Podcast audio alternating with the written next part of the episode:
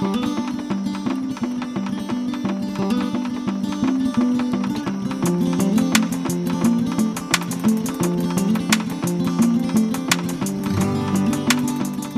Heidelberger Literaturtage, der Podcast. Heute mit dem Kulturbürgermeister der Stadt Heidelberg, Dr. Joachim Gerner. Die Fragen stellt Jana Stahl. Herr Gerner, wir stehen auf dem Uniplatz, da wo wahrscheinlich äh, normalerweise schon äh, das Spiegelzelt aufgebaut werden würde.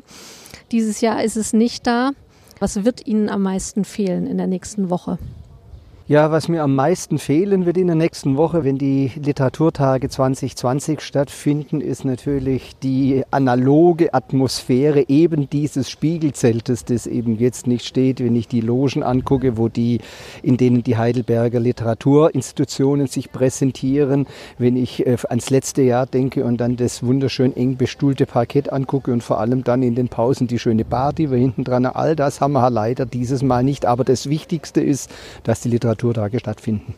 Was erwarten Sie sich denn von den Heidelberger Literaturtagen in der Online-Ausgabe? Zuallererst möglichst viele Klicks auf den Link, damit man sich dort einloggen und aktiv beteiligen kann als äh, Zuhörer, Zuschauerin, Zuhörerin. Aber dann darüber hinaus auch äh, die Hoffnung, dass sehr viele von denen, die sich einklicken, anschließend ihren Weg in die Heidelberger Buchhandlungen finden, um genau die Bücher, die vorgestellt werden in den Literaturtagen, dann auch zu kaufen und zu lesen. Und was wünschen Sie sich vom Festival?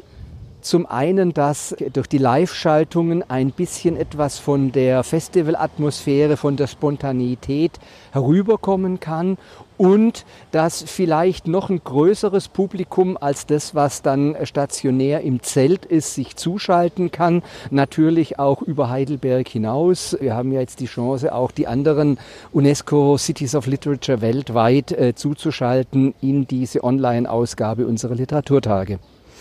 Sie haben ja jetzt die Organisation so ein bisschen beobachten können, mitbekommen. Welche Herausforderungen bringt denn diese aktuelle Situation für so ein Festival mit sich? Ja, ich glaube, unsere Mitarbeiterinnen und Mitarbeiter im Kulturamt, äh, die für die Organisation äh, verantwortlich sind, die haben auch noch nie eine Online-Plattform äh, für ein Literaturfestival zusammengebaut. Dann, wie kriegt man das hin, zeitgerecht mit allen Autorinnen und Autoren die Aufnahmen zu machen? Wie kriegt man es hin, ein, in Heidelberg ein Fernsehstudio zu finden, um Live-Aufnahmen vorbereiten zu können? Dann die ganze Verbindung mit den anderen Literaturstätten weltweit. Also da war war sehr, sehr viel Arbeit zu leisten und das in kurzer Zeit, weil wir hatten ja immer eine gewisse Zeit noch gehofft, ändert sich etwas, äh, lockern sich die Vorgaben, aber es war dann klar vor drei Monaten, es wird nicht gehen und deshalb äh, mussten wir schnell um, äh, umswitchen sozusagen. Was wiegt denn im Kulturbereich in Zukunft mehr? Die Einschnitte durch die Corona-Krise oder auch der Zwang zur Digitalisierung? Ist das vielleicht auch eine Chance? Kurzfristig werden sicherlich Einschnitte sein, weil äh, eine Vollbremsung hinzulegen, allein die Stadt Heidelberg äh, wird jetzt im laufenden Jahr 2020 Einnahmeverluste von 109 Millionen haben. Das geht an keinem Bereich spurlos vorbei, leider auch nicht am Kulturbereich. Das ist das eine und es ist ungeheuer wichtig in dieser Situation, dass wir gemeinsam um, und im Dialog mit allen Kulturträgern äh, es hinkriegen, die Substanz zu sichern, damit ein Überleben möglich wird.